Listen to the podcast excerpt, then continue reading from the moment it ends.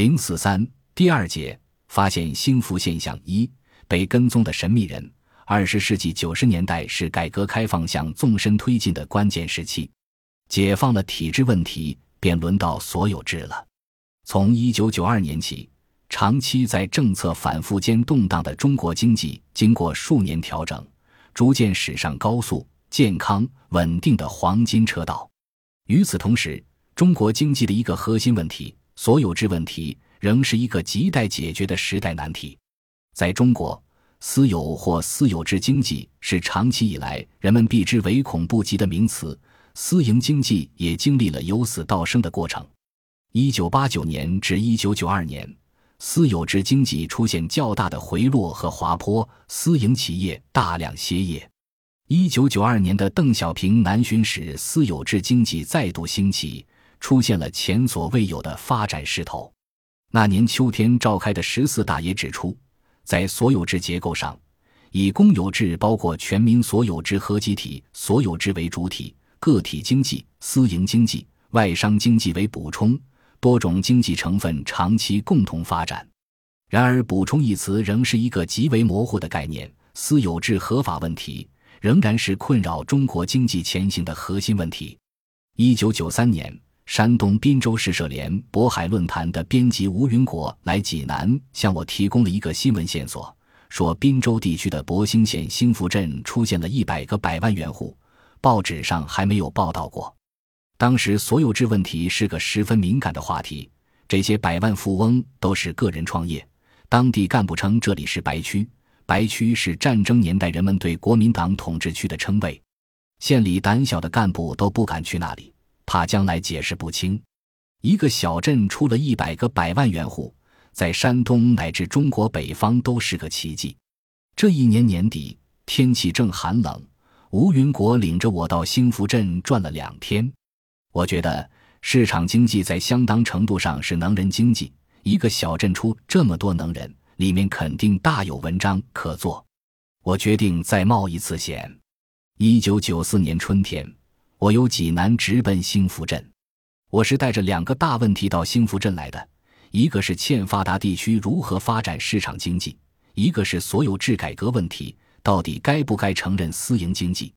来到兴福镇的当晚，我住到了公路边的一家小旅馆，那是一间略显阴暗的简陋小屋，除去一张木架竹子床和一把椅子以外，没有任何摆设，每个床位只要二十元。在那里，我断断续续地住了四十八天。最长一次住了二十八天，这二十八天里没有回济南，也没有到县城去过，一直在镇上。第二天一大早，我先画了一张地图，标明每个村庄的具体位置，找准白区的中心位置，看哪里出土匪多。我找了一辆自行车，一个村一个村的逛，逛了没几天，就觉察到有人跟踪。原来我的出现引起了镇上的注意。镇领导特地派来农民通讯员王继林来探查情况。后来，镇委书记张英峰想要陪同我一起采访，我推辞道：“你一陪，我就不自由了。何况我要住几个月，你赔得起吗？”张书记被唬住了，但是他要求小王每天晚上向他汇报一次，以便了解我的行踪。张书记提出要给我派一辆调研车，我说：“如果坐着小车进村，便听不到真话了。”就这样。我骑着自行车转遍了兴福镇的每个村和每个企业，走访了三百多家农户，光采访本就用了十多个。见到老人就喊大爷大娘，棉花怎么管理，小孩是否孝顺，亲家间能否合得来。在鸿福园采访，我像村里人一样卷着煎饼大葱啃。大娘说：“你可像俺庄户人里。”兴三村六十多岁的农民吉德昌与老伴拌嘴生了气。还从家里拿着花生米来找我唠嗑消气，一聊就是两个多小时。陪同采访的通讯员王继林后来成了我的学生，他很聪明，学习很用心，耳闻目睹我的调查研究过程，进步很快，成了县委专职新闻干事。在兴福作证，李锦是怎样开辟民营经济调研基地的？中他记载了我在兴福镇调研的情景。李锦老师每天早上七点出门。下午六点回宾馆整理采访笔记，晚饭后步行到附近农户家中走访，晚上十点回家，一天工作十五个小时，我觉得非常累，通常一觉就睡到天亮。而李老师头脑里装满问题，像不知道类似的。在兴福镇第四天晚上，小旅馆的老板忽然找我说：“这位客人不自觉，每晚灯总亮大半夜。”我婉转地将宾馆老板的意见转告了李锦老师，得知他每天晚上看《马列选集》和《资本论》，写东西都写到凌晨两点以后。旅馆老板很感动，说：“为公家的事这么卖命，真少见。”一九九四年初夏的一天晚上，风雨大作，电闪雷鸣。李锦老师突然接到女儿的电话，李老师爱人出差了，正上小学的女儿就一个人在家自己做饭吃。济南正下暴雨，家中窗户被狂风吹开后，女儿不敢关窗户，还说煤气罐漏气，屋里有煤气味。不敢点火做饭，他赶快打电话请邻居郝小云照顾，接着又打电话给女儿哄着说：“爸爸有急事，过两天就回去。”我发现李老师打电话时眼里噙着泪。从四月二十八日到五月二十六日，李老师这次在兴福镇一住就是二十八天。济南离兴福镇只有两个小时的路程，镇党委多次派车劝他回家看看，而他为了摸清情况。蹲在农村就是不回去，在这二十八天里，他从没打过一次牌，唱过一次歌，连博兴县城也没去过一次。他是把自己的整个身心都投入到调查研究中来了，心中哪有自己？通过二十八天走访调查，我对于兴福镇的总体形势与兴福镇暴发户的基本情况有了一个大致的了解。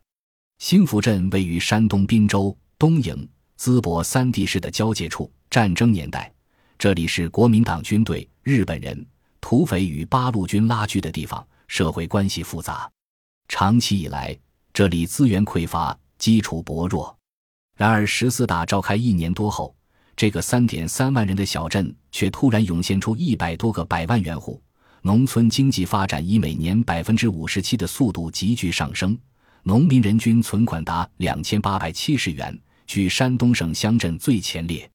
这个镇一直到一九八五年还是一个鸡鸣厅三县的荒芜之所，不依山傍水，地下没资源优势，地上没有名优特产，不靠大城市，又没有国家的项目资金启动，为什么比其他地方发展的快？是什么促成了兴福奇迹的产生？我觉得有一种东西在撞击着自己，一时间又说不出来。走访过程中，我了解到。兴福镇的突破来自闯市场的私营企业主。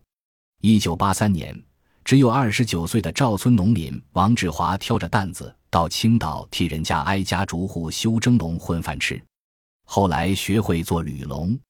一九八四年秋后，他与王向云、王治水、王志温和王长明等人联合创办了兴福镇第一家蒸香厂。接着，王志华便大胆地与山东工业大学签下了第一份合同。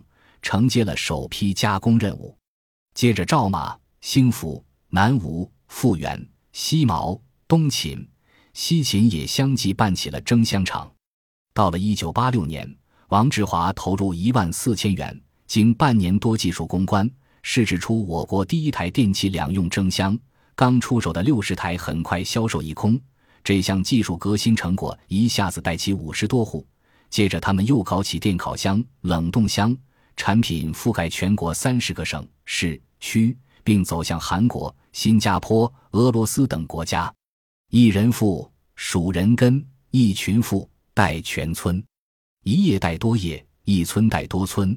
正是这种连带效应，使兴福镇百分之八十六的劳力搞家庭工业，百分之五十的劳力从土地中走出来，专门从事二三产业。兴福镇经济在发展中也形成了属于自己的规律，即以家庭工业为基础，以全国市场为依托，主要原料与产品两头在外，以购销队伍为骨干，以一户带全村、一村带多村为形式的发展模式。如今，兴福镇的厨房设备有十二大系列、一百八十四个品种，在全国各城市开设了五百多个厨房设备柜台。产量占全国厨房设备的三分之一，而成套厨房设备产量占全国的百分之七十，是全国最大的厨房设备生产基地。在兴福镇调查一个星期后，听说山东省省长赵志浩在滨州检查春耕，我立即赶赴滨州市区。赵省长开完会，已是晚上十点钟。我向他汇报了半小时，请求他到兴福镇去看一看。当时在场的还有省政府秘书长邵桂芳、副秘书长董昭和。董昭和在平原县王村店当公社书记时，我就曾去采访过。